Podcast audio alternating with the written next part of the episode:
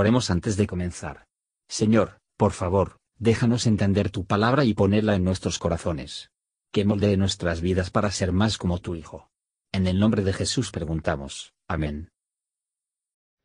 Capítulo 39 ¿Sabes tú el tiempo en que paren las cabras monteses? ¿O miraste tú las siervas cuando están pariendo? ¿Contaste tú los meses de su preñez y sabes el tiempo cuando han de parir? Encórvanse, hanse salir sus hijos, pasan sus dolores.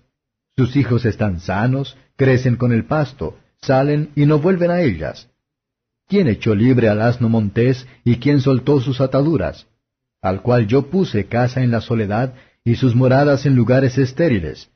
Búrlase de la multitud de la ciudad, no oye las voces del arriero. Lo oculto de los montes es su pasto y anda buscando todo lo que está verde. ¿Querrá el unicornio servirte a ti ni quedar a tu pesebre? ¿Atarás tú al unicornio con su coyunda para el surco? ¿Labrará los valles en pos de ti? ¿Confiarás tú en él por ser grande su fortaleza y le fiarás tu labor? ¿Fiarás de él que te tornará tu simiente y que la llegará en tu era? ¿Diste tú hermosas alas al pavo real o alas y plumas al avestruz? El cual desampara en la tierra sus huevos y sobre el polvo los calienta y olvídase de que los pisará el pie y que los quebrará bestia del campo. Endurécese para con sus hijos como si no fuesen suyos, no temiendo que su trabajo haya sido en vano, porque le privó Dios de sabiduría y no le dio inteligencia. Luego que se levanta en alto, búrlase del caballo y de su jinete. ¿Diste tú al caballo la fortaleza? ¿Vestiste tú su cerviz de relincho? ¿Le intimidarás tú como alguna langosta? El resoplido de su nariz es formidable. Escarba la tierra, alegras en su fuerza, sale al encuentro de las armas, hace burla del espanto y no teme, ni vuelve el rostro delante de la espada.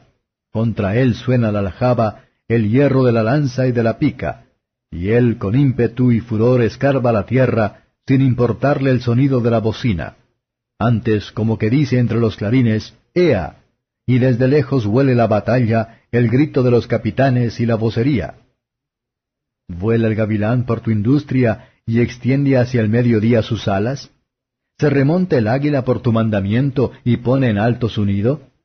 Ella habita y está en la piedra, en la cumbre del peñasco y de la roca. Desde allí acecha la comida, sus ojos observan de muy lejos, sus pollos chupan la sangre, y donde hubiere cadáveres, allí está. Comentario de Matthew Henry Job capítulo 39, versos 1 a 30. En estas preguntas, el Señor continuó humilde Job.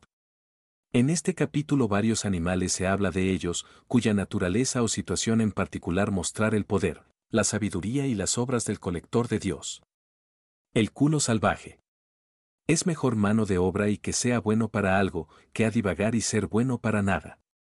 Desde el antame belnis de esta y otras criaturas, podemos ver, como no aptos somos para dar derecho a la providencia, que no puede dar la ley, incluso a un pollino de culo salvaje. El unicornio, una, señorial, criatura fuerte y orgullosa. Él es capaz de servir, pero no está dispuesto, y Dios desafía a Job para obligarle a ello.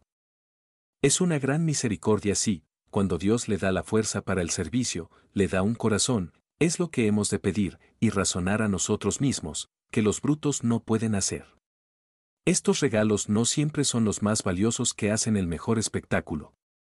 ¿Quién no preferiría tener la voz del ruiseñor, de la cola del pavor real, el ojo del águila y su ala alza, y el afecto natural de la cigüeña, que las hermosas plumas de avestruz, que nunca puede elevarse por encima de la tierra, y es sin afecto natural? La descripción del caballo de guerra ayuda a explicar el carácter de los pecadores presuntuosos. Cada uno aparta a su carrera, como caballo que se precipita en la batalla. Cuando el corazón de un hombre se pone plenamente en él para hacer el mal, y él se lleva a cabo de una manera perversa, por la violencia de sus apetitos y pasiones, no haya haciéndole temer la ira de Dios y las fatales consecuencias del pecado.